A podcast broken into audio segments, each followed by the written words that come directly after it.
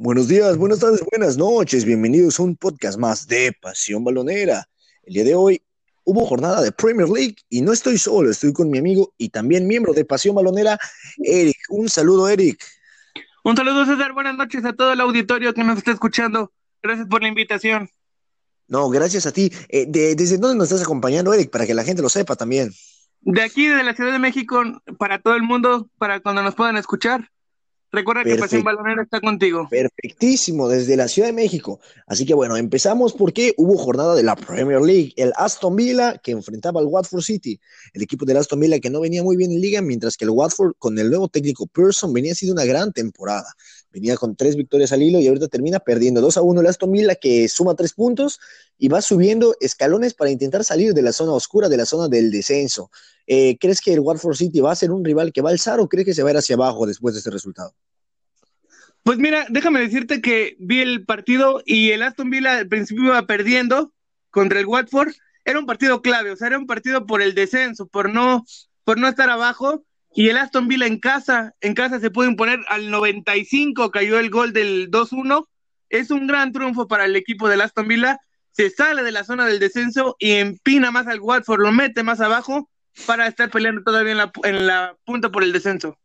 Sí, se pone muy buena esta parte del descenso junto con equipos como pueden ser el Bournemouth, que ya se está metiendo en esta zona, incluso equipos más importantes, ¿no? el Southampton, que ya terminó saliendo de ahí, pero el Aston Villa termina venciendo en el Villa Park al equipo de Watford, también el Bournemouth, el equipo dirigido por Eddie Howe, termina venciendo al Brighton 3 a 1, en lo que es una victoria que vale oro para este equipo.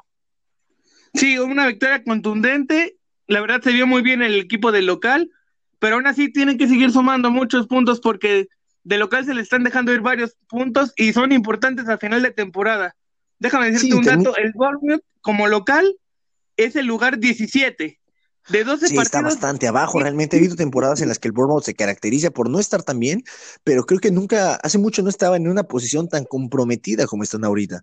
Eh, vamos a ver si terminan saliendo del hoyo, ¿no? El equipo dirigido por Eddie Howe, que ya lleva, que de hecho es de los únicos, el único entrenador en la Premier League que ha estado en más de tres divisiones diferentes. Así que es de este aplaudir lo que ha logrado el técnico inglés y vamos a ver si al final termina por salvarse y termina por conseguir esta ansiada permanencia en la primera división. De igual manera, el Crystal Palace, equipo que viene siendo una de las sorpresas de la temporada.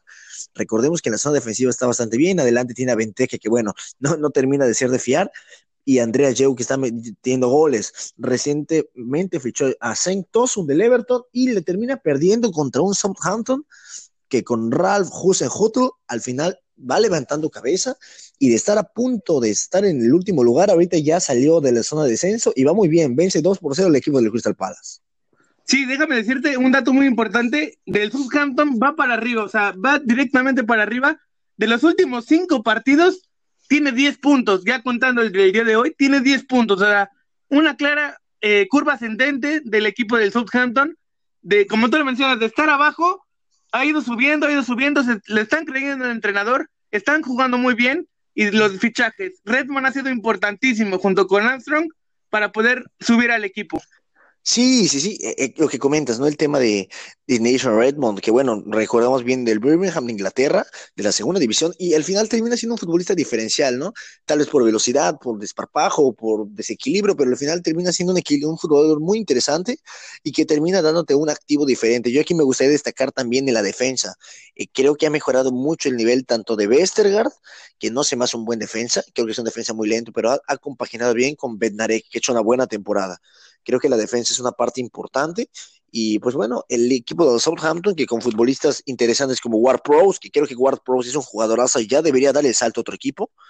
Y, bueno, vamos a ver qué tal se desenvuelve el equipo del Southampton, que no solo ellos ganaron, como el Manchester City, que termina pasándole por encima levemente al Sheffield, que viene haciendo una excelente temporada, ¿no? Ya está puesto de Champions, se, se asomó, pierde 1 por 0 contra el Manchester City y el Manchester City que sigue sumando a 3 y el Sheffield que no lo hace pero deja buenas impresiones. Sí, o sea, un gol por cero ante este Manchester City pues no fue un mal partido para el equipo del Sheffield, o sea, solamente recibir un gol del poderoso Manchester City creo que es un buen resultado para ellos, más que nada el funcionamiento.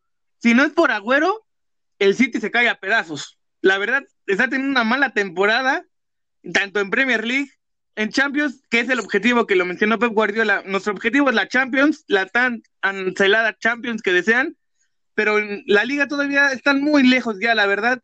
Tienen más de 14 puntos de diferencia, es casi imposible que ganen la liga. Y luego dan estos bandazos que dices, híjoles, ¿no? Me deja mucho que desear, la verdad, para la Champions. Cuando te enfrentas a pesos pesados como el Real Madrid, como el París, como incluso el Liverpool. O sea, te toca el Liverpool y estás casi, casi fuera. Sí, termina siendo muy importante el cómo está el estado de forma. Creo que no está bien. Como tú comentas, eh, en la eliminatoria directa, que es el Real Madrid, yo veo muy difícil que pase el Manchester City, ¿no? O sea, creo que el Madrid está en una línea ascendente, mientras que el Manchester City está en una curva descendente. Así que vamos a ver cómo se termina dando. Tú comentas, eh, el Kun Agüero viene siendo, eh, pues quizás la banda de escape de este Manchester City. Yo lo sumaría a Kevin De Bruyne. Me parece que está en un momento excelente el belga, ¿no? Está en un momento estratosférico y creo que si no fuera por él, por el Kun Agüero y quizás por ahí, por algún futbolista diferencial como el propio Raheem Sterling, pues termina siendo muy difícil para el equipo del Manchester City, ¿no? Sobre todo la defensa, ¿no? Platicando un poquito del Manchester City, que bueno, ya Laporte ya va a estar para jugar, pero toda la temporada Guardiola se la ha pasado intentando con Fernandinho o con Rodri en la central. Sí, los cambios, las lesiones, ¿no? A todo equipo le llegan las lesiones, salvo a Liverpool, que últimamente anda, pero encendidísimo Liverpool. Pero sí, las lesiones, como tú lo mencionas, la quejan luego a los equipos, más que nada los del, los del City o Manchester United. Son equipos que los aquejan muchas lesiones, pero pues nadie está exento, ¿no? O sea, nadie puede estar exento a lesiones y tienes que trabajar sobre la marcha. El City sabemos que tiene una capacidad de dinero impresionante que compra a los jugadores que quiere, pide lo, que pide Pep Guardiola, lo tiene. Entonces no hay pretexto para que este equipo no camine. Sí, al final el Manchester City tiene que componer el camino. 1-0 gana y sigue sumando puntos. Otro equipo que también hizo un buen partido, pero no le termina ser del todo suficiente para sumar los tres puntos, es el Newcastle, el equipo de las Urracas que empata 2-2 con el Everton en, en Wilson Park. 2 a 2, un equipo del Newcastle que sigue levantando fuerte, ¿no? Con dos goles eh, que creo que, que, al final terminan representando bastante del Legionel central francés y el Newcastle que empata y que creo que poco a poco va subiendo su nivel, pero sigue sin ser lo suficientemente necesario para sumar de tres. Sí, o sea, un partido, como lo mencionas, de locura. Yo estaba viendo el partido, me quedé como al 85, iba 2-0 el Everton, le cambio y en dos minutos el Newcastle hace la hazaña, mete dos goles, o sea, es algo increíble. Estos puntos al final de la temporada los van a perder, los van a doler más que nada al Everton. Es increíble que al 94 y al 95 te saquen el empate en tu casa. Tenés un partido controlado. El Everton tuvo el 3 a 0, la falló. Y dos, dos minutos después cae el primero, al minuto cae el segundo y se acaba el partido. O sea, es de locos. Sí, al final el equipo del Everton termina eh, perdiendo, ¿no? La oportunidad de sumar de tres, que creo que es algo que lo ha caracterizado en toda la temporada, no solo ahorita con el cambio de técnico con Ancelotti al mando, que yo me esperaría que con Ancelotti terminaran haciendo mejor las cosas, ¿no? Eh, creo que con Marco Silva también le, terminó pasando y que así como comentamos que el City depende de las individualidades, creo que es lo mismo con el Everton, ¿no? Todo depende de si al final te mete un gol Calvert Lewin, como ha hecho en las últimas jornadas, si Sigurdsson está atento, si Richarlison termina metiendo gol también. Creo que es un equipo que los refuerzos no han terminado de funcionar. Podemos ver el caso del propio delantero Moise King, ¿no? Llega por 20 millones aproximadamente, 15 millones. Se esperaba que fuera un fichaje estelar y al final no termina por ni jugar. Creo que ese es un problema que tienen. Sí, es, ahora sí que como tú lo mencionas, o sea, los equipos de este Mourinho son más que nada defensivos. O sea, es algo increíble que en tu propia cancha te metan dos goles para finalizar el partido. Pero déjame decirte que de local el Everton es fuerte, está en el top 5 de local. De visitante sí le cuesta un mundo al Everton. Es de los peores, está en el top 5 de los peores equipos. 22 goles en contra en toda la temporada de pura visita. Para una defensa conformada, Jerry Mina, creo que es una defensa con carencias para la Premier League. Eh, creo que Michael King es un buen de central. Yo ahí no me no pondría queja. Diñé lo ha hecho muy bien y por la otra banda también creo que ha quedado un poco que desear con jugadores como Seamus Coleman. Así que el equipo del Everton que sufre y al final termina empatando a dos con un Newcastle que Bueno, eh, creo que tiene una banda de jóvenes muy interesantes. Vemos el caso de los hermanos Longstaff, Miguel Almirón, el paraguayo, que es un jugadorazo. Vemos el caso también de futbolistas, ¿no? El adelante tienen, a, creo que un delantero que al final te puede dar cosas interesantes. Eh, bueno, Andy Carroll es un chiste, tampoco es por mencionarlo a él pero, pero el equipo del Newcastle que al final termina empatando. Eh, también vamos a ser oficial, fichaje ya confirmado del Newcastle, Nabil Bentaleb, el mediocampista del de Schalke 04, te, tú lo conocerás por el Schalke y también por su paso por los Spurs, donde no hizo mucho. Sí, sí ya una, una liga que la conoce, Bentaleb, jugó como tú lo mencionas en los Spurs. Yo creo que es un buen fichaje para el equipo del Newcastle de cara al futuro, o sea, de cara a la siguiente temporada, tal vez que se acople en esta, para poder sumar más puntos y poder subir a otras posiciones, porque es un equipo que está conformado para la mitad de la tabla en adelante, o sea, un equipo que no esté peleando el descenso, ahorita es la posición 13. Entonces, la diferencia es muy poca, de 5 puntos, 6 puntos con el lugar 17, 18. Entonces tiene que apresurarse, si no, si pierde, si empieza a perder puntos como hoy, que iba perdiendo en Goodison Park, se va a complicar la situación en esta temporada. Sí, eh, también el caso, eh, bueno, nosotros hacíamos un equipo en Pasión Balonera, lo tiene nuestro Facebook, por cierto, un equipo de la temporada donde dejamos en el banquillo a un futbolista como John Joe Shelby. Termina siendo muy importante lo que hace este muchacho, y el Newcastle que empata. Eh, otro partido, creo que el mejor de la jornada, al menos para mí lo fue, Chelsea contra el Arsenal. El equipo del Chelsea dirigido ni más ni menos que por Frank Lampard, enfrentando al equipo dirigido por Mikel Arteta, dos técnicos jóvenes con sed de, ganar. Y bueno, al final el equipo de, del Chelsea empieza ganando, creo que empieza siendo un buen partido, pero el Arsenal con un Martinelli que está en una excelente forma le termina empatando al marcador. Sí, el clásico de Londres en el norte. Se esperaba un partido interesante. Los dos no venían en su mejor momento, pero pintaba para un partido muy interesante y muy parejo. Y fue así, un empate. Tal vez lo rescate más del Arsenal, lo es más valioso para el Arsenal, porque hay que recordar que le expulsaron un jugador al minuto 26. O sea, vino de atrás. Sí, una expulsión que creo que totalmente culpa de Mustafi, ¿no? Lamentable cómo está la defensa del Arsenal, Mustafi y David Luis, pues es, creo que no puedes jugar con esa defensa.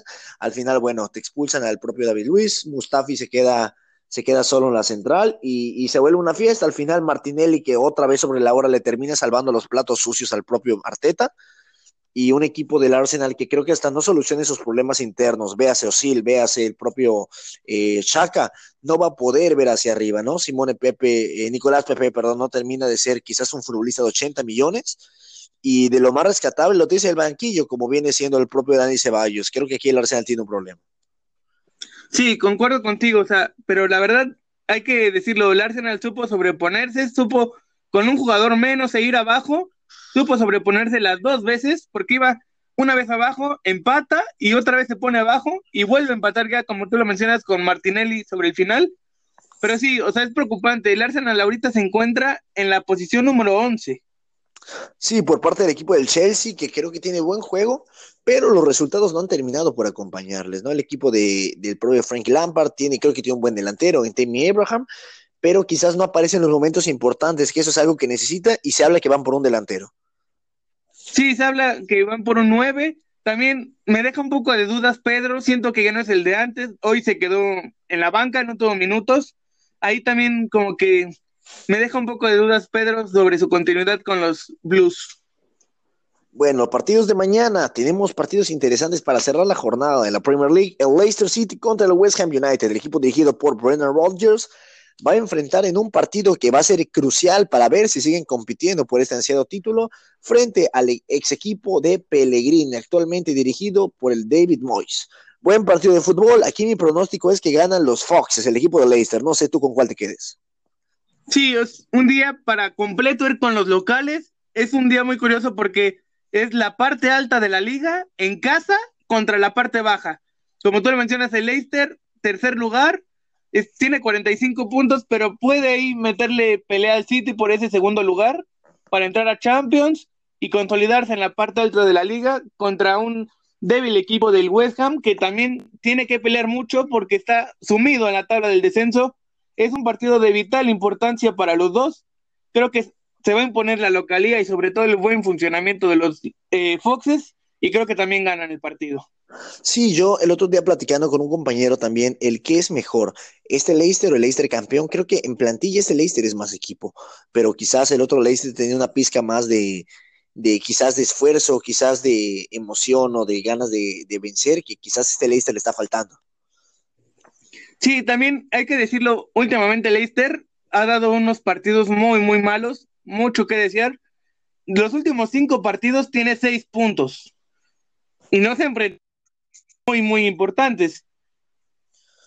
Sí, termina siendo triste, ¿no? Cuando empatas con un equipo como, sí, como un Norwich, ¿no? Un equipo de esta índole, al final no tienes muchas posibilidades de quizás lograr un título. Así que vamos a ver cómo le va a los Foxes también. El Spurs, el equipo dirigido por José Mourinho, el Tottenham se enfrenta al Norwich City, dirigido por el técnico, o bueno, por un técnico alemán, que es interesante no solo por el parado, sino por todo lo que conlleva el juego. El Tottenham que viene quizás de no una muy buena racha, ¿no? Recordemos que ha perdido en Champions, eh, perdió también, bueno, recordemos la goleada que perdió a manos del propio Bayern, ¿no? En Champions, en la liga ha perdido algunos puntos eh, que se han quedado sueltos, y el Norwich que viene quizás de no su mejor momento, pero viene un poquito la alza, va a ser un partido muy interesante. Sí, la verdad, el Tottenham obligado a ganar este partido, o sea, es el colero contra el octavo, o sea, el Arsenal, el Tottenham, perdón, tiene todo para ganar, hay un dato muy importante. El, el Norwich no ha ganado un partido en liga en Tottenham desde hace más de 15 años. Una eternidad, ¿no? Sin que puedas ganar un partido. Creo que van a ser 16 porque dudo que este año lo haga. Sí, es muy, muy claro que el local, oh, aunque también ojo porque hay posibles bajas, bueno, además de la de Harry Kane, que ya sabíamos, y la de Hugo Lloris, lesiones cantadas. Davis, también Davis es una de las posibles bajas, ahí puede que genera algo de eh, conflicto en el equipo de los Spurs, pero sin duda, como lo mencionas, es importante que gane el, el Tottenham sí o sí mañana para seguir con las aspiraciones, ¿no? De liga, de conseguir, aunque sea puestos de Europa League o de Champions League, inclusive Sí, eh, comentas Harry Kane fuera, creo que seguramente van a estar a Hubinson como lo han venido haciendo de punta o a Fernando Llorente, ¿no? Son las dos alternativas que se llegan a manejar en el equipo del Tottenham. En la portería es claro que Gazzaniga creo que es un buen portero, va, va a tomar las riendas del arco y por la lateral eh, Danny Rose sería el que, ¿no? O Walker Peters, alguno de los dos. Así que el Tottenham contra el Norwich City. Partidazo. Ya para terminar, el Manchester United, el equipo dirigido por el técnico Ole Gunnar Solskjaer, que enfrenta y recibe al Burnley, que no viene de un buen partido. El Manchester United creo que tampoco, ¿no? Al final viene de, de ser, creo que no su mejor participación en Copa frente a un equipo como los Wolves. Y el Manchester United que buscará los tres puntos. Sí, claro, el Manchester United tiene una presión, el entrenador, impresionante. O sea, a pesar de que tiene buen funcionamiento, no, no, no deja las cosas muy claras en el equipo de los Diablos Rojos. Tiene una presión muy importante, ahorita es quinto, pero no deja buenas sensaciones al lo que se sabe directamente de la directiva, que ya están pensando en otro técnico, en jugadores, refuerzos. Yo siento la verdad, en mi opinión, que sí les falta un killer, pero en verdad killer. Sí, eh, creo que le falta un delantero centro bueno, o varios delanteros. Eh, yo lo iba a comentar del caso del Tottenham, que se habla mucho de Christoph Piontek, del Milan, del Manchester United, se barajean 20 mil nombres, ¿no? Ahí podemos escuchar hasta incluso el delantero Raúl Jiménez, se escuchan delanteros de la talla de, de futbolistas como Inmóvil, o sea, creo que hay muchos nombres que están muy al azar, y creo que todavía no tienen nada concreto. Eh, vamos a ver qué termina siendo el equipo del Manchester United. Eh, se habla mucho de Saha también del Crystal Palace. ¿Tú a quién te traerías para la delantera? Yo creo que una buena posibilidad, si le dan minutos a Raúl Jiménez y la confianza sobre todo, yo creo que puede hacer bien las cosas. Lo ha demostrado en el Wolverhampton sin tener compañeros élites. Le ha notado equipos importantes, el caso del Chelsea, del Liverpool, del Tottenham, o sea, contra equipos, contra el llamado Big Six, no se ha achicado. Entonces yo creo que sería una buena oportunidad para el mexicano de poder consolidarse en el fútbol inglés y por qué no con un equipo como el Manchester United que necesita goles, necesita goles, necesita que produzcan asistencias y Raúl Jiménez creo que sería una buena oportunidad. ¿Tú con quién te quedas, César? No, yo, yo, yo, eh, yo me quedaría, tendría tres opciones. Creo que el nombre de Christoph Piontek, el delantero del Milan, es un, es un supernombre, ¿no? Creo que al final te puede generar eh, muchas cosas y sobre todo porque el Milan necesita un futbolista quizás no tan rematador, sino que también te genere juego, ¿no? Algo de lo que te llega a ser Benzema en el Real Madrid o que te viene siendo Luis Suárez en ocasiones en el Barcelona. Creo que Raúl Jiménez acá es ideal, ¿no? Es un futbolista que genera muchas asistencias, pero también te mete varios goles, algo importante. Eh, y que creo que si un futbolista del, del, perfil Lukaku, por ejemplo, no terminó de brillar en el, en el Manchester por lo mismo, por ser un futbolista quizás menos móvil, el caso de Raúl Jiménez puede ser puede ser idóneo, ¿no? También se habla de Paco Alcácer. Yo sin duda me hubiera traído al propio Haaland, no tendría duda en eso, pero bueno, al final se termina llevando una ganga el Bayern, el Borussia Dortmund y se queda el Manchester United con Greenwood, que es muy joven, te quedas con Rashford, que creo que es de lo mejorcito que tienen, por ahí tienes el propio, el propio James, eh, futbolistas quizás de muy bajo perfil y al final necesitas reforzarte más si quieres optar para lo mejor de Inglaterra. Sí, pues sí, hoy sin duda alguna mañana sería un partido clave, o sea, te enfrentas al de los últimos lugares, los últimos cinco partidos, el Burnley tiene tres puntos. O sea, hoy, mañana es un día clave para el Manchester United, si quiere en verdad salir de este mal bache. También otra, otra cosa que comentar sería lo de Pogba, que es muy sonado en Italia, lo sacó información Tuto Sports, que es muy posible que se vaya otra vez a la Juve, equipo en el que militó hasta el 2000, desde el 2010 Recordemos que estuvo en el Manchester un tiempo, después se fue a la Juve, donde brilló, se hizo un gran jugador y regresó otra vez al Manchester United. Se habla posiblemente de que vuelva a la Juve. ¿Tú qué opinas de este movimiento en dado caso de que se dé? No, sería interesante. Creo que al final eh, Paul Pogba no termina de ser un fracaso para el Manchester United. Creo que las últimas temporadas viene siendo de lo mejor del equipo junto al propio David De Gea y quizás algún mediocampista más pero, pero creo que debo optar para más, ¿no? Creo que puede ir un Madrid, un Barcelona, podría llegar el propio futbolista del Manchester United. Vamos a ver al final qué termina siendo el futbolista mancuniano. Ya con esto damos por terminado nuestros pronósticos y nos vamos al mercado de fichajes porque hay muchas noticias. Por ejemplo, Javier Chicharito Hernández abandona el equipo del Sevilla para irse a la MLS. ¿Qué opinas? Pues es un, algo cantado, ¿no? Algo que ya hemos mencionado con anterioridad de que Javier Hernández ya no tenía minutos en el West Ham, ya no tenía minutos en el Sevilla, era algo que se veía venir, una crónica anunciada, y pues ya, sinceramente creo que ya optó más por lo económico que por lo futbolístico, ya es como que está cerca del retiro, busca lo económico, una liga que no le va a exigir nada, que lo va a tratar como estrella, creo que le viene bien a nivel personal, pero a nivel futbolístico es un paso para atrás, sin duda alguna. ¿Tú qué opinas, César? Sí, eh, creo que quizás nos podemos precipitar un poco al decir que no le va a exigir nada. O sea, tal vez sea menor la exigencia, eso es verdad, pero vemos futbolistas que quizás no han terminado de... de... Ibrahimovic creo que tuvo para dar mucho más de lo que dio, a pesar de haber sido una mega estrella. El tema de Carlos Vela es de otro mundo y creo que Chicharito va a ser la segunda estrella de la liga atrás de Carlos Vela, ¿no? Vamos a ver qué tal se da esto. Joseph Martínez por ahí también está. Eh, Chicharito, que si nos redimimos a su carrera ha sido espectacular. No hay más adjetivos para denominar lo que ha hecho pero creo que ningún equipo se ha visto titular, más allá de su paso por el Leverkusen, que ha sido un muy buen jugador, pero más allá en el Manchester United salió por falta de minutos. En el Real Madrid estuvo cedido, en el propio conjunto del West Ham, falta de minutos también, y es lo propio que le pasó en el Sevilla, que apenas tuvo minutos, que creo que no lo hizo mal cuando se le dio la oportunidad. Creo que han sido un poquito injustos con él, ese es mi parecer, ¿no? Tras el mal momento de Luke de Jong.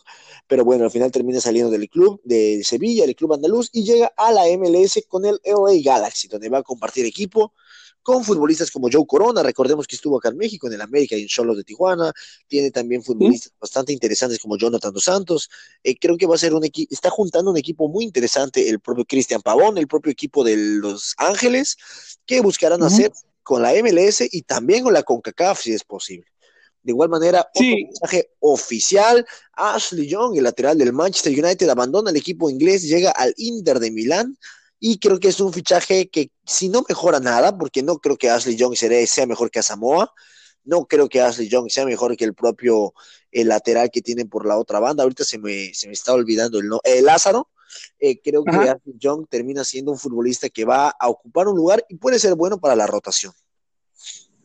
Sí, totalmente de acuerdo. Pero déjame decirte algo, es que la liga de Estados Unidos es totalmente diferente a la liga europea. O sea, en la liga europea ves competencia tanto en defensa como en ataque. Viene de la liga española, el cambio va a ser brutal.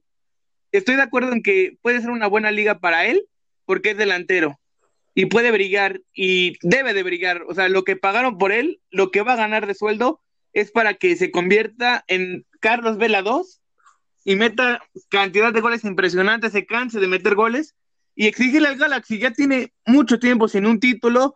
Ve a su vecino, el LA Galaxy, el LA eh, Los Ángeles, de Carlos Vela brillar, eh, llegar en los primeros lugares. Aunque se ha quedado en la orilla, ha, ha sido buenas temporadas para el equipo vecino. Entonces es por eso que de la desesperada buscan al Galaxy con Javier Hernández volver a retomar el triunfo, ¿no? Y los, los espectadores.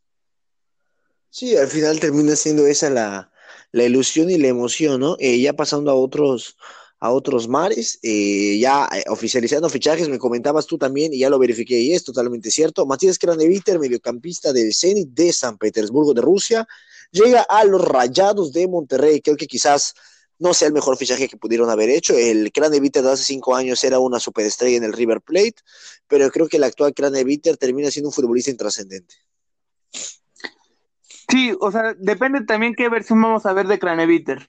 Si vemos la versión, como tú mencionas, de River, va a romper la liga, sin duda alguna, pero si vamos a ver la versión de los últimos tiempos en el Zenit, va a ser un fichaje mal, mal, mal para los rayados. Aunque déjame decirte, yo como aficionado del América, yo sí lo esperaba en Coapa. La verdad, siento que era idóneo para la fileta de Guido Rodríguez. Ese era el fichaje que tenía que hacer el América, en mi opinión. Pero el Monterrey, como la historia de cada año, los del norte se le adelantan al América. ¿Tú qué opinas? Sí, eh, concuerdo contigo. Eh, creo que el, el, el del River tiene mucho que dar, el EDC tiene poco que dar. Y el América, si hubiera fichado a alguien, yo no creo que quizás sea un perfil tan, tan Guido Rodríguez, ¿no? Creo que aquí el caso de, Lucas Viglia quizás podría ser un poquito más acertado, a pesar de que tiene una edad mucho más avanzada de lo de Craneviter, ¿no? Eh, vamos a ver qué pasa al final. Se habla que la América va a traer otros cinco y tiene que hacerlo porque creo que la salida de la salida de Guido no la puedes cubrir con Richard Sánchez, ni de broma, no. ni mucho menos con el Oso González, que creo que no está al nivel ni parecido de lo que te da Guido Rodríguez. Y bueno, al final Cranevita llega a Monterrey, creo que va a ser un buen fichaje, pero no creo que sea titular. Yo no lo sé, yo no quito a Celso Ortiz, yo no quito a Charlie Rodríguez. Creo que lo están trayendo por si Charlie sale a Europa. Sí, ahí sí concuerdo completamente contigo. Es un fichaje más como de reserva, ¿no? O sea, precavidos por si en algún momento llega algún equipo europeo y se lleva alguno de tus jugadores del medio campo, ya tienes el suplente ahí, que se vaya adaptando, que se vaya agarrando ritmo y recordar, ¿no? Que Monterrey también tiene la CONCACAF junto con León, con América y con Cruz Azul. Entonces puede que veamos minutos en Craneviter con los rayados en CONCACAF. Esperemos que así sea. Esperemos que al final tenga, tenga, tenga minutos. También otro jugador que se nos va de la MLS, de la MX y se va a la MLS, Franco Jara, el delantero el delantero argentino del Pachuca firma por el Dallas FC y se convierte en el jugador franquicia del equipo de Dallas. Sí, algo que, ¿no? El, la MLS agarrando a los equipos mexicanos, sus delanteros, el caso de Pulido, el caso de Ruiz Díaz, de Darwin Quintero, entre otros. Brian Fernández, por ahí. Brian Fernández también se, se fue a la MLS. Yo siento que es muy muy diferente el Franco Jara que llegó al Pachuca al que va a llegar a Dallas. Es un como una sed de revancha que tiene Franco Jara aquí en el fútbol mexicano. Tuvo momentos buenos, pero no fue un gran jugador. La verdad quedó mucho a desear en la institución del Pachuca. Y pues le deseamos el mejor de los éxitos a Franco Jara en la MLS, donde va a ser una liga más competitiva, pero como lo mencionábamos, sin defensas. Es una liga de goles, goles y goles, no tienen defensas de calidad ahí les importa más los delanteros y el mediocampista. Entonces creo que le va a ir bien a Franco Jara, que penosamente aquí en el Pachuca no brilló. Sí, creo que va a ser una, liga que te va a exigir más como delantero, pero mucho menos como un defensor. Así que vamos a ver si al final termina siendo lo importante. También el caso futbolista que se va al Real Madrid, Renier, joven brasileño del Flamenco al Real Madrid, 30 millones y se va a integrar al Real Madrid Castilla. Fichaje interesante, no sé si necesario, pero armando una buena legión de brasileños el equipo del Real Madrid. Así es, como tú lo mencionas, el, el Real Madrid siendo sucursal de todo Brasil, está agarrando a muchísimos brasileños, está buscando al nuevo Pelé, al nuevo Neymar, alguien que le dé buenos frutos a nivel futbolístico, a nivel publicidad, y creo yo que es un fichaje totalmente a futuro para consolidarse. Estaba viendo la plantilla del Real Madrid a futuro, tiene jugadores impresionantes, tiene jugadores como Marco Asensio, como el caso de Vinicius, el caso de varios jugadores, el propio Luka Jovic, que es muy joven todavía, recientemente fichado, es una posibilidad del Real Madrid de a futuro que tiene un equipo impresionante. Si lo sabe aprovechar Florentino y Zidane, o en dado caso de que llegue algún otro técnico, este Real Madrid en unos cuatro o cinco años va a ser otra vez rey de Europa. Sí, hablando del Real Madrid, se habla mucho de la salida, cedido Odriozola, podría salir del Real Madrid, llegaría Hakimi como lateral del Real Madrid y saldría Odriozola al Bayern de Múnich, lo que sería un buen movimiento, pero toca esperar a ver qué hace el Real Madrid, qué hace el Barcelona, también se espera que fiche con Quique Setién, pero bueno, esto fue todo por el día de hoy. Eric, un abrazo y gracias por acompañarme. Gracias a ti, César, y gracias a todos los que nos escucharon. Nos vemos la próxima ocasión. Que tengan una excelente noche. Claro, yo soy César Méndez y esto fue Pasión Balonera. Buenos días, buenas tardes, buenas noches. Bienvenidos a un podcast más de Pasión Balonera. El día de hoy hubo jornada de Premier League y no estoy solo, estoy con mi amigo y también miembro de Pasión Balonera, Eric. Un saludo, Eric. Un saludo, César. Buenas noches a todo el auditorio que nos está escuchando. Gracias por la invitación. No, gracias a ti. Eh, ¿Desde dónde nos estás acompañando, Eric? Para que la gente lo sepa también. De aquí, de la Ciudad de México, para todo el mundo, para cuando nos puedan escuchar. Recuerda que Pasión Balonera está contigo. Perfectísimo, desde la Ciudad de México. Así que bueno, empezamos porque hubo jornada de la Premier League. El Aston Villa que enfrentaba al Watford City. El equipo del Aston Villa que no venía muy bien en liga, mientras que el Watford con el nuevo técnico Pearson venía siendo una gran temporada. Venía con tres victorias al hilo y ahorita termina perdiendo 2 a 1 el Aston Villa que suma tres puntos y va subiendo escalones para intentar salir de la zona oscura, de la zona del descenso. Eh, ¿Crees que el Watford City va a ser un rival que va a alzar o crees que se va a ir hacia abajo después de este resultado? Pues mira, déjame decirte que vi el partido y el Aston Villa al principio iba perdiendo contra el Watford. Era un partido clave, o sea, era un partido por el descenso, por no, por no estar abajo y el Aston Villa en casa, en casa se pudo imponer al 95, cayó el gol del 2-1. Es un gran triunfo para el equipo del Aston Villa. Se sale de la zona del descenso y empina más al Watford, lo mete más abajo para estar peleando todavía en la, en la punta por el descenso. Sí, se pone muy buena esa parte del descenso junto con equipos como pueden ser el Bournemouth, que ya se está metiendo en esta zona, incluso equipos más importantes, ¿no? El Southampton, que ya terminó saliendo de ahí pero el Aston Villa termina venciendo en el Villa Park al equipo de Watford. También el Bournemouth, el equipo dirigido por Eddie Howe, termina venciendo al Brighton 3 a 1, en lo que es una victoria que vale oro para este equipo. Sí, una victoria contundente. La verdad se vio muy bien el equipo del local, pero aún así tienen que seguir sumando muchos puntos porque de local se le están dejando ir varios puntos y son importantes al final de temporada. Déjame decirte un dato, el Bournemouth como local es el lugar 17 de 12 sí, está bastante abajo. Realmente he habido temporadas en las que el Bournemouth se caracteriza por no estar tan bien, pero creo que nunca, hace mucho no estaba en una posición tan comprometida como están ahorita. Eh, vamos a ver si termina saliendo del hoyo, ¿no? El equipo dirigido por Eddie Howe, que ya lleva, que de hecho es de los únicos, el único entrenador en la Premier League que ha estado en más de tres divisiones diferentes. Así que es de, es de aplaudir lo que ha logrado el técnico inglés y vamos a ver si al final termina por salvarse y termina por conseguir esta ansiada permanencia en la primera división. De igual manera, el Crystal Palace, equipo que viene siendo una de las sorpresas de la temporada. Recordemos que en la zona defensiva está bastante bien, adelante tiene a Venteque que bueno, no, no termina de ser de fiar, y Andrea Yeu que está metiendo goles. Recientemente fichó a Saint Tosun del Everton y le termina perdiendo contra un Southampton que con Ralph Husen-Huttl al final va levantando cabeza y de estar a punto de estar en el último lugar, ahorita ya salió de la zona de descenso y va muy bien, vence 2 por 0 el equipo del Crystal Palace. Sí, déjame decirte un dato muy importante, del Southampton va para arriba, o sea, va directamente para arriba, de los últimos cinco partidos tiene 10 puntos, ya contando el, día de hoy, tiene 10 puntos, o sea, una clara eh, curva ascendente del equipo del Southampton, de, como tú lo mencionas, de estar abajo, ha ido subiendo, ha ido subiendo, se, le están creyendo al entrenador, están jugando muy bien, y los fichajes. Redmond ha sido importantísimo junto con Armstrong para poder subir al equipo. Sí, sí, sí, eh, eh, lo que comentas, ¿no? El tema de, de Nation Redmond, que bueno, recordamos bien del Birmingham de Inglaterra, de la segunda división, y al final termina siendo un futbolista diferencial, ¿no? Tal vez por velocidad, por desparpajo, por desequilibrio, pero al final termina siendo un, un jugador muy interesante y que termina dándote un activo diferente. Yo aquí me gustaría destacar también en la defensa. Eh, creo que ha mejorado mucho el nivel tanto de Westergaard, que no se más un buen defensa, creo que es un defensa muy lento, pero ha, ha compaginado bien con Bednarek, que ha hecho una buena temporada. Creo que la defensa es una parte importante.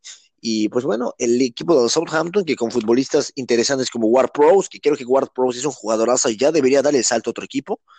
Y, bueno, vamos a ver qué tal se desenvuelve el equipo del Southampton, que no solo ellos ganaron, como el Manchester City, que termina pasándole por encima levemente al Sheffield, que viene haciendo una excelente temporada, ¿no? Ya está puesto de Champions, se, se asomó, pierde 1 por 0 contra el Manchester City, y el Manchester City que sigue sumando a 3, y el Sheffield, que no lo hace, pero deja buenas impresiones.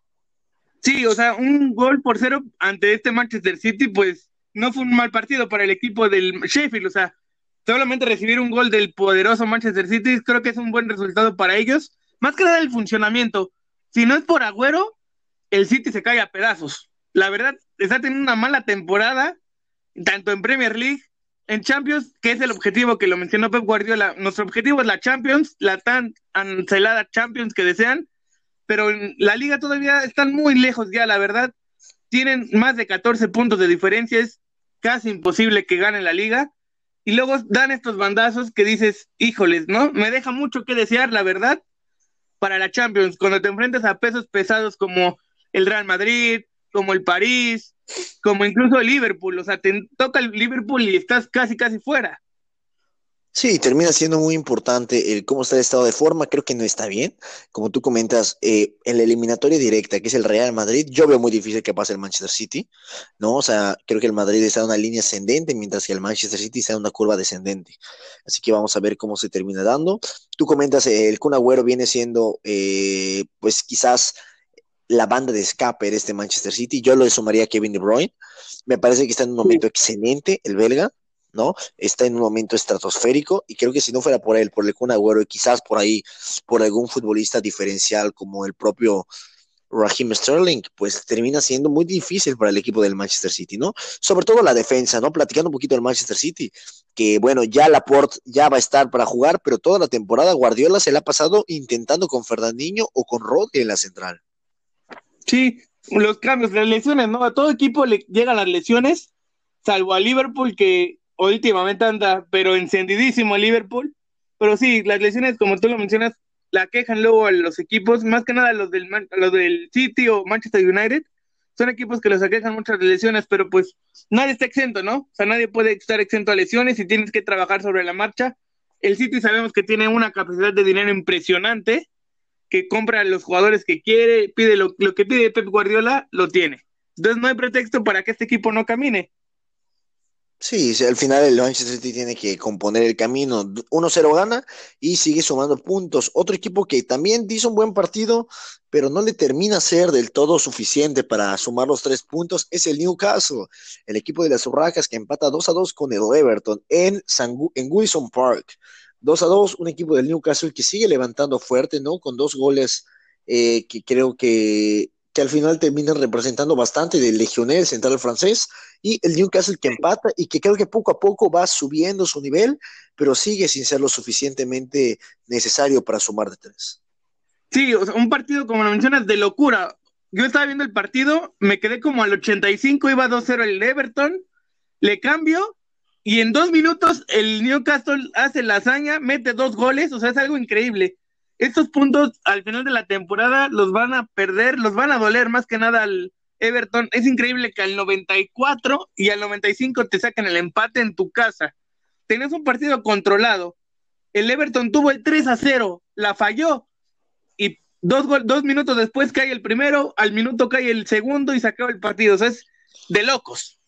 Sí, al final el equipo del Everton termina eh, perdiendo, ¿no? La oportunidad de sumar de tres, que creo que es algo que lo ha caracterizado en toda la temporada, no solo ahorita con el cambio de técnico con Ancelotti al mando, que yo me esperaría que con Ancelotti terminaran haciendo mejor las cosas, ¿no? Eh, creo que con Marco Silva también le, terminó pasando y que así como comentamos que el City depende de las individualidades, creo que es lo mismo con el Everton, ¿no? Todo depende de si al final te mete un gol Calvert Lewin, como ha hecho en las últimas jornadas, si Sigurdsson está atento, si Richarlison termina metiendo gol también. Creo que es un equipo que los refuerzos no han terminado de funcionar. Podemos ver el caso del propio delantero Moise King, ¿no? Llega por 20 millones sí. aproximadamente, 15 millones. Se esperaba que fuera un fichaje estelar y al final no termina por ni jugar. Creo que ese es un problema que tienen. Sí, y es, ahora sí que como tú lo mencionas, o sea, los equipos de este Mourinho son más que nada defensivos. O sea, es algo increíble que en tu propia cancha te metan dos goles para finalizar el partido. Pero déjame decirte que de local el Everton es fuerte, está en el top 5 de local. De visitante sí le cuesta un mundo al Everton, es de los peores, está en el top 5 de los peores equipos, 22 goles en contra en toda la bastante, temporada de pura bastante. visita para una defensa conformada Jerry Mina, creo que es una defensa con carencias para la Premier League. Eh, creo que Michael King es un buen de central, yo ahí no me no pondría queja. Diñé lo ha hecho muy bien y por la otra banda también creo que ha quedado un poco que desear con jugadores como Seamus Coleman. Así que el equipo del Everton que sufre y al final termina empatando a dos con un Newcastle que bueno, eh, creo que tiene una banda de jóvenes muy interesantes. Vemos el caso de los hermanos Longstaff, Miguel Almirón, el paraguayo, que es un jugadorazo. Vemos el sí. caso también de futbolistas, ¿no? El adelante tienen, a, creo que un delantero que al final te puede dar cosas interesantes. Eh, bueno, Andy Carroll es un chiste, tampoco es por mencionarlo a él pero, pero el equipo del Newcastle que al final termina empatando. Eh, también vamos a ser oficial, fichaje ya confirmado del Newcastle, Nabil Bentaleb, el mediocampista del de Salgue 04, te, tú lo conocerás por el Salgue y también por su paso por los Spurs, donde no hizo mucho. Sí, sí ya una, una liga que la conoce, Bentaleb, jugó como tú lo mencionas en los Spurs. Yo creo que es un buen fichaje para el equipo del Newcastle de cara al futuro, o sea, de cara a la siguiente temporada, tal vez que se acople en esta para poder sumar más puntos y poder subir a otras posiciones, porque es un equipo que está conformado para la mitad de la tabla en adelante, o sea, un equipo que no esté peleando el descenso, ahorita es la posición 13. Entonces, la diferencia es muy poca, de 5 puntos, 6 puntos con el lugar 17, 18. Entonces, tiene que apresurarse, si no, si pierde, si empieza a perder puntos como hoy, que iba perdiendo en Goodison Park, se va a complicar la situación en esta temporada.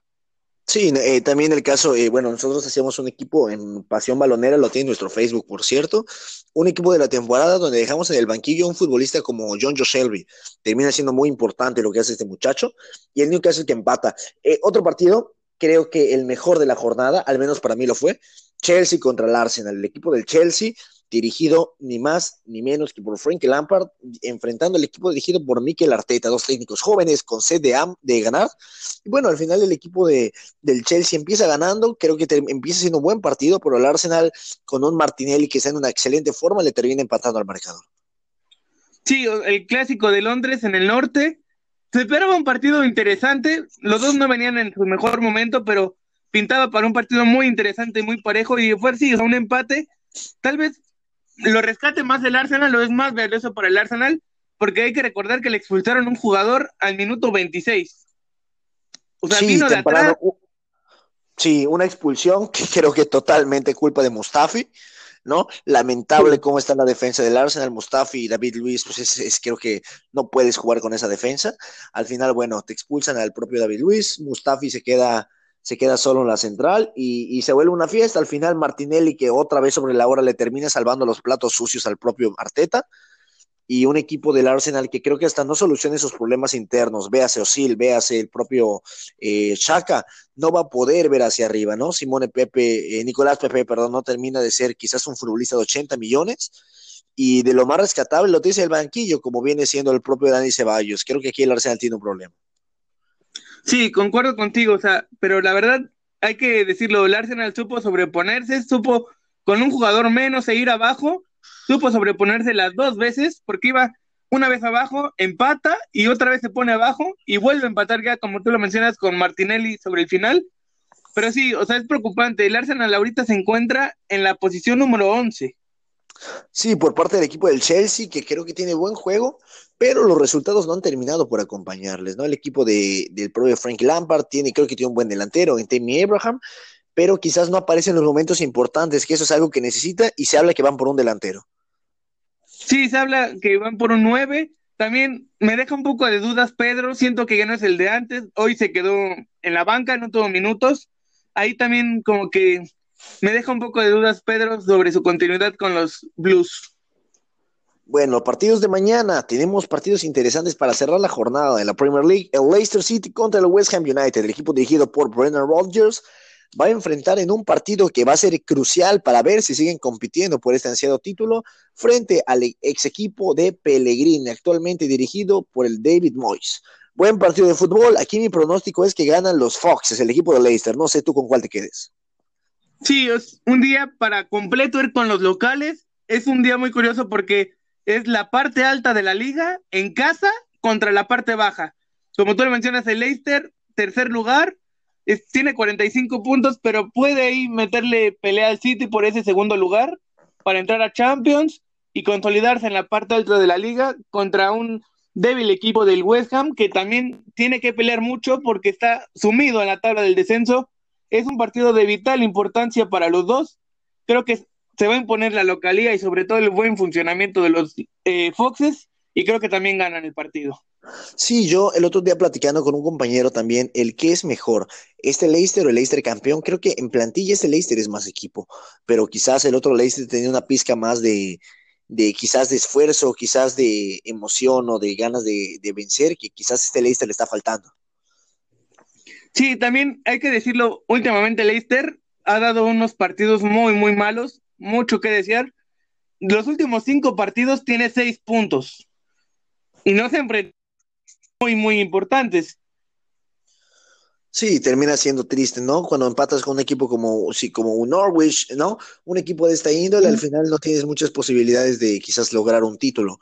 Así que vamos a ver cómo le va a los Foxes también. El Spurs, el equipo dirigido por José Mourinho, el Tottenham se enfrenta al Norwich City, dirigido por el técnico, o bueno, por un técnico alemán, que es interesante no solo por el parado, sino por todo lo que conlleva el juego. El Tottenham que viene quizás de no una muy buena racha, ¿no? Recordemos que ha perdido en Champions, eh, perdió también, bueno, recordemos la goleada que perdió a manos del propio Bayern, ¿no? En Champions. En la liga ha perdido algunos puntos eh, que se han quedado sueltos. Y el Norwich que viene quizás de no su mejor momento, pero viene un poquito la alza. Va a ser un partido muy interesante.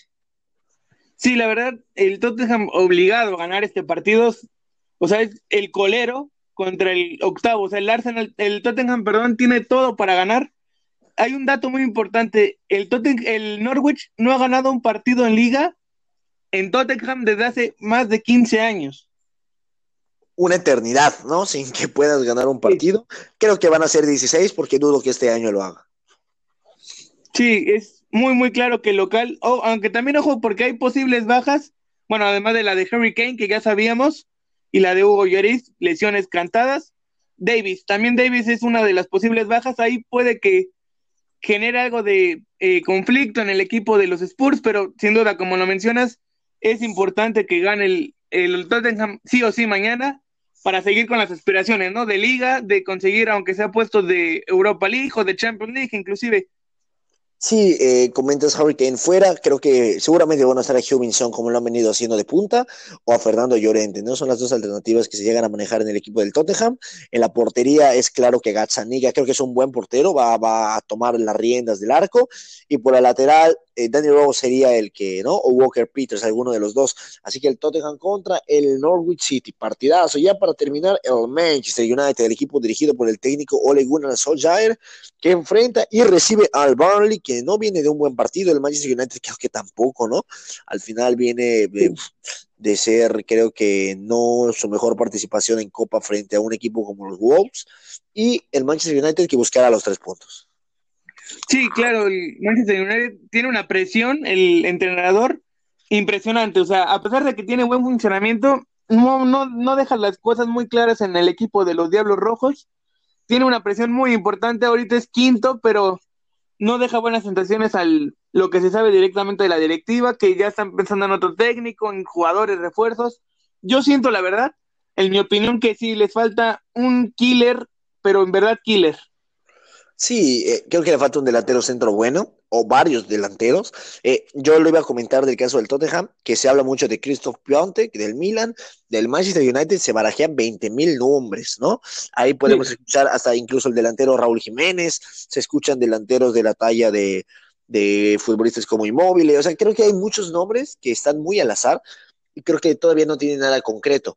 Eh, vamos a ver qué termina siendo el equipo del Manchester United. Eh, se habla mucho de Saha también del Crystal Palace. ¿Tú a quién te traerías para la delantera?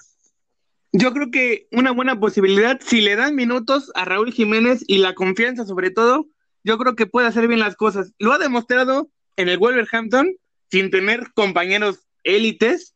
Le han notado equipos importantes, el caso del Chelsea, del Liverpool, del Tottenham, o sea, contra equipos, contra el llamado Big Six, no se ha achicado. Entonces yo creo que sería una buena oportunidad para el mexicano de poder consolidarse en el fútbol inglés y por qué no con un equipo como el Manchester United que necesita goles, necesita goles, necesita que produzcan asistencias y Raúl Jiménez creo que sería una buena oportunidad. ¿Tú con quién te quedas, César?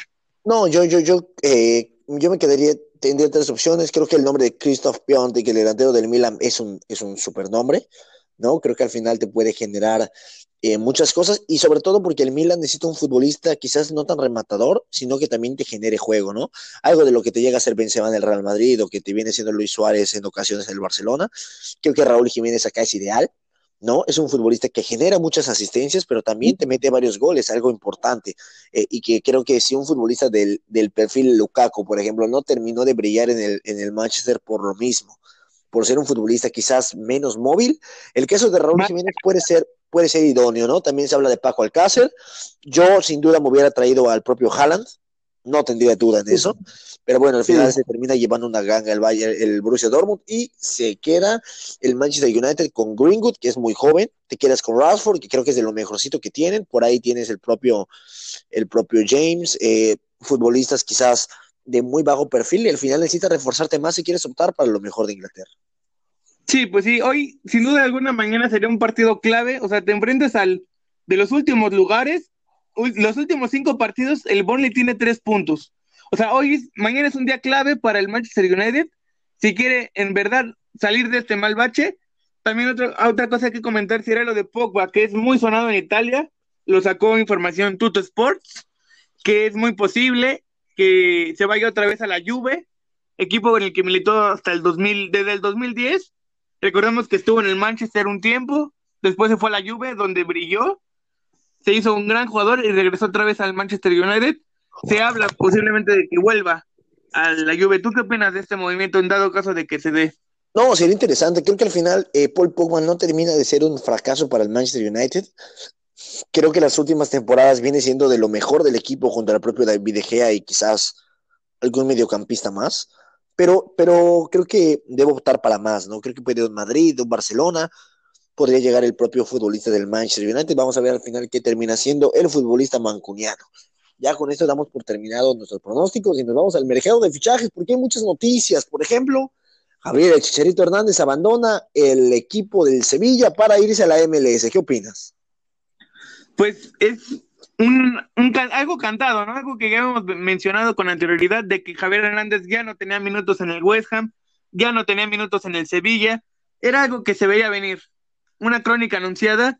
Y pues ya, sinceramente creo que ya optó más por lo económico que por lo futbolístico, ya es como que está cerca del retiro, busca lo económico, una liga que no le va a exigir nada, que lo va a tratar como estrella, creo que le viene bien a nivel personal, pero a nivel futbolístico es un paso para atrás, sin duda alguna. ¿Tú qué opinas, César? Sí, creo que quizás nos podemos precipitar un poco al decir que no le va a exigir nada. O sea, tal vez sea menor la exigencia, eso es verdad, pero vemos futbolistas que quizás no han terminado de... de... Ibrahimovic creo que tuvo para dar mucho más de lo que dio, a pesar de haber sido una mega estrella. El tema de Carlos Vela es de otro mundo y creo que Chicharito va a ser la segunda estrella de la liga atrás de Carlos Vela, ¿no? Vamos a ver qué tal se da esto. Joseph Martínez por ahí también está. Eh, Chicharito, que si nos redimimos a su carrera ha sido espectacular. No hay más adjetivos para denominar lo que ha hecho pero creo que ningún equipo se ha visto titular, más allá de su paso por el Leverkusen, que ha sido un muy buen jugador, pero más allá en el Manchester United salió por falta de minutos. En el Real Madrid estuvo cedido, en el propio conjunto del West Ham, falta de minutos también, Y es lo propio que le pasó en Sevilla, que apenas tuvo minutos, que creo que no lo hizo mal cuando se le dio la oportunidad. Creo que han sido un poquito injustos con él. Ese es mi parecer, ¿no? Tras el mal momento de Luke de Jong.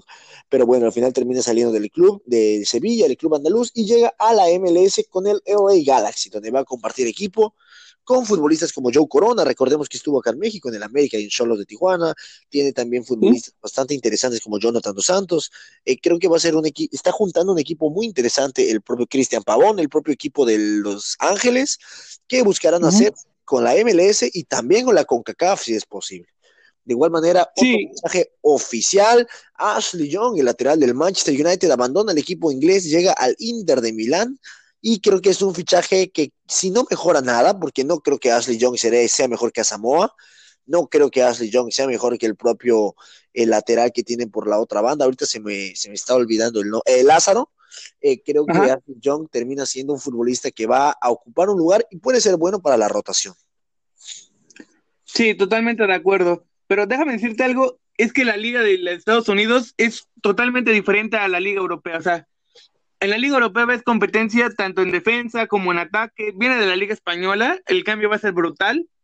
Estoy de acuerdo en que puede ser una buena liga para él porque es delantero y puede brillar y debe de brillar. O sea, lo que pagaron por él, lo que va a ganar de sueldo es para que se convierta en Carlos Vela 2 y meta cantidad de goles impresionantes, se canse de meter goles y exigirle al Galaxy. Ya tiene mucho tiempo sin un título ve a su vecino, el LA Galaxy, el LA eh, Los Ángeles, de Carlos Vela brillar, eh, llegar en los primeros lugares. Aunque se ha quedado en la orilla, ha, sido buenas temporadas para el equipo vecino. Entonces, por eso que de la desesperada buscan al Galaxy con Javier Hernández volver a retomar el triunfo, ¿no? Y los, espectadores. Sí, al final termina siendo esa la, la ilusión y la emoción, ¿no? Eh, ya pasando a otros, a otros mares, eh, ya eh, oficializando fichajes, me comentabas tú también y ya lo verifiqué y es totalmente cierto. Matías Kraneviter, mediocampista del Zenit de San Petersburgo de Rusia, llega a los Rayados de Monterrey. Creo que quizás no sea el mejor fichaje que pudieron haber hecho. El Kraneviter de hace cinco años era una superestrella en el River Plate, pero creo que el actual Kraneviter termina siendo un futbolista intrascendente. Sí, o sea, depende también qué versión vamos a ver de Kraneviter si vemos la versión, como tú mencionas, de River, va a romper la liga, sin duda alguna. Pero si vamos a ver la versión de los últimos tiempos en el Zenit, va a ser un fichaje mal, mal, mal para los rayados. Aunque déjame decirte, yo como aficionado del América, yo sí lo esperaba en Coapa. La verdad, siento que era idóneo para la fileta de Guido Rodríguez. Ese era el fichaje que tenía que hacer el América, en mi opinión. Pero el Monterrey, como la historia de cada año, los del norte se le adelantan al América. ¿Tú qué opinas? Sí, eh, concuerdo contigo. Eh, creo que el, el, el del River tiene mucho que dar, el EDC tiene poco que dar. Y el América, si hubiera fichado a alguien, yo no creo que quizás sea un perfil tan, tan Guido Rodríguez, ¿no? Creo que aquí el caso de Lucas Viglia quizás podría ser un poquito más acertado, a pesar de que tiene una edad mucho más avanzada de lo de Craneviter. ¿No? Eh, vamos a ver qué pasa al final. Se habla que la América va a traer otros cinco y tiene que hacerlo porque creo que la salida de la salida de Guido no la puedes cubrir con Richard Sánchez, ni de broma, no. ni mucho menos con el Oso González, que creo que no está al nivel ni parecido de lo que te da Guido Rodríguez. Y bueno, al final Cranevita llega a Monterrey, creo que va a ser un buen fichaje, pero no creo que sea titular. Yo no lo sé, yo no quito a Celso Ortiz, yo no quito a Charlie Rodríguez. Creo que lo están trayendo por si Charlie sale a Europa. Sí, ahí sí concuerdo completamente contigo. Es un fichaje más como de reserva, ¿no? O sea, precavidos por si en algún momento llega algún equipo europeo y se lleva alguno de tus jugadores del medio campo, ya tienes el suplente ahí, que se vaya adaptando, que se vaya agarrando ritmo. Y recordar, ¿no? Que Monterrey también tiene la CONCACAF, junto con León, con América y con Cruz Azul. Entonces puede que veamos minutos en Craneviter con los rayados en CONCACAF Esperemos que así sea. Esperemos que al final tenga, tenga, tenga minutos. También otro jugador que se nos va de la MLS, de la MX y se va de la MLS, Franco Jara, el delantero, el delantero argentino del Pachuca, firma por el Dallas FC y se convierte en el jugador franquicia del equipo de Dallas. Sí, algo que ¿no? La MLS agarrando a los equipos mexicanos, sus delanteros, el caso de Pulido, el caso de Ruiz Díaz, de Darwin Quintero, entre otros. Brian Fernández, por ahí. Brian Fernández también se, se fue a la MLS. Yo siento que es muy, muy diferente el Franco Jara que llegó al Pachuca al que va a llegar a Dallas. Es un como una sed de revancha que tiene Franco Jara aquí en el fútbol mexicano. Tuvo momentos buenos, pero no fue un gran jugador. La verdad quedó mucho a desear en la institución del Pachuca. Y pues le deseamos el mejor de los éxitos a Franco Jara en la MLS, donde va a ser una liga más competitiva, pero como lo mencionábamos, sin defensas. Es una liga de goles, goles y goles, no tienen defensas de calidad. Ahí sí les importa más los delanteros y el mediocampista. Entonces creo que le va a ir bien a Franco Jara, que penosamente aquí en el Pachuca no brilló. Sí, creo que va a ser una, liga que te va a exigir más como delantero, pero mucho menos como un defensor. Así que vamos a ver si al final termina siendo lo importante.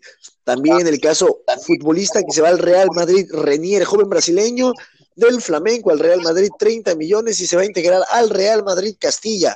Fichaje interesante, no sé si necesario, pero armando una buena legión de brasileños el equipo del Real Madrid.